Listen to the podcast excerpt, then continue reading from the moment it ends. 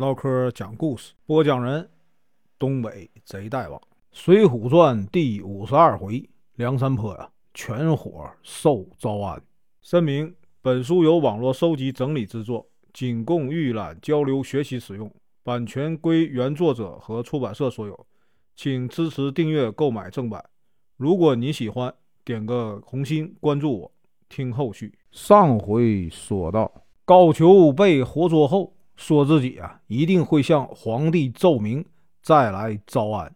宋江听了以后很高兴，高俅坚决要离开，同时呢，让这个文焕章啊留在山上，又带着萧让和月和呀跟他一起啊去见皇上。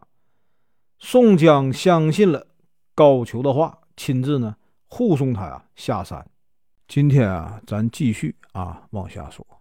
高俅下山以后，吴用呢对宋江说：“高俅这个人呢忘恩负义，他这次损失了许多的兵马呀，回去后一定不会啊对皇上说实情，只会把这个萧让和月和呀远近起来。哥哥应该派两个机灵的人呢去京城打探消息。”再找机会啊，让皇上知道这个真相。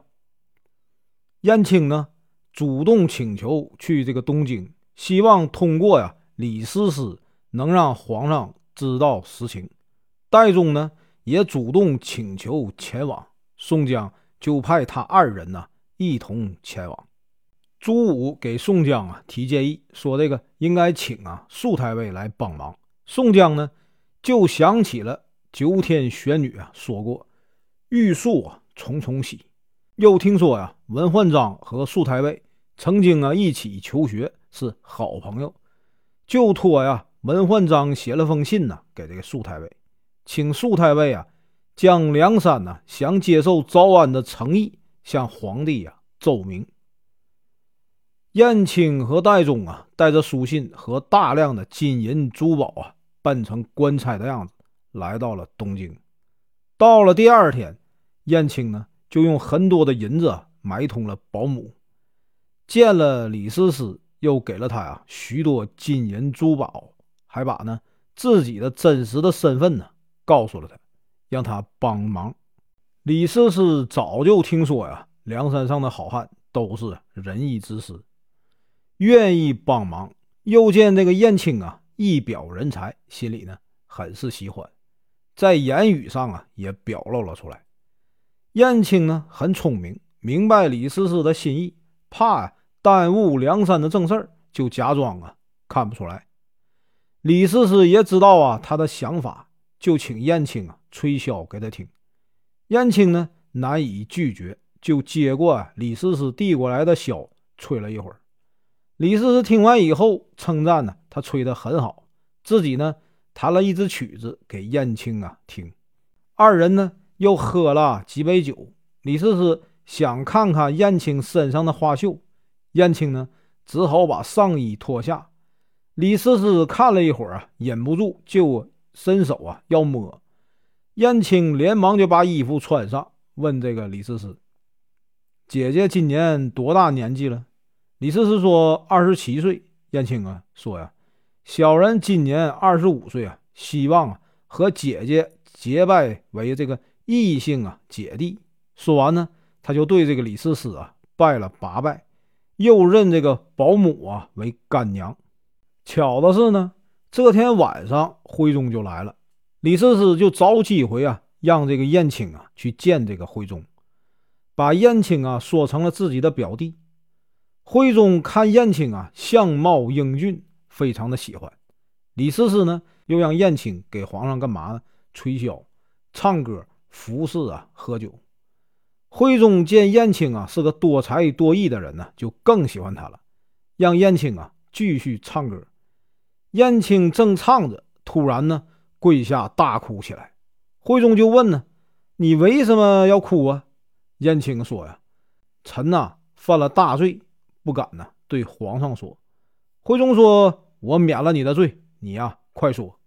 燕青说：“小人呐，原本是啊做生意的，路过梁山坡的时候啊，被山上的人呢劫持，在山上住了三年，刚刚啊逃出来。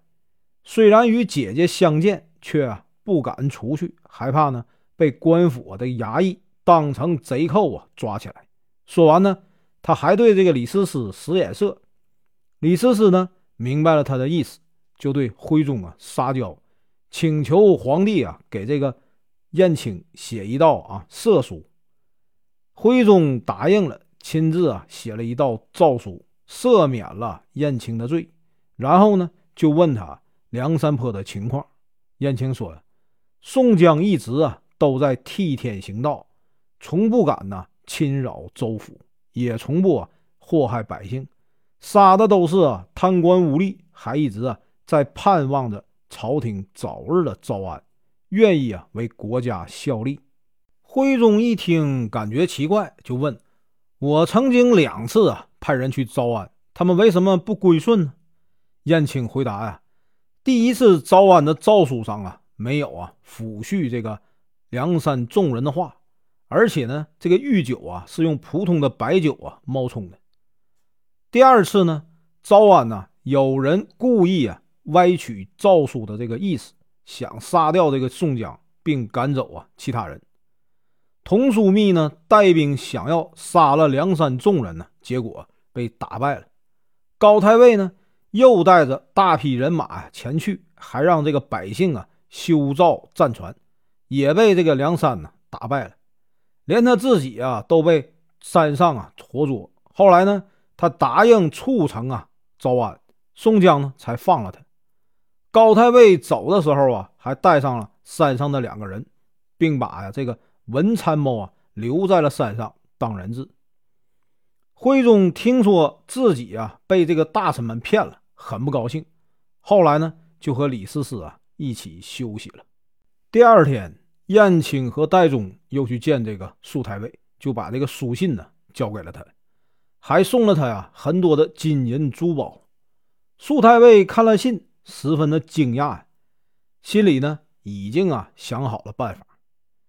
燕青和戴宗从这个素太尉的府上啊离开，假扮成这个官差，来到了殿帅府，给这个高太尉的手下的一个虞侯很多钱，把这个萧让和月和呀救了出来。高俅得知萧让和月和不见了，很害怕。黄称呢生病，躲在家里啊不去上朝。徽宗上了朝，斥责这个童贯和高俅啊。破坏了国家大事，然后呢，派这个素太尉前往梁山呢招安。本文结束，感谢观看，请听后续。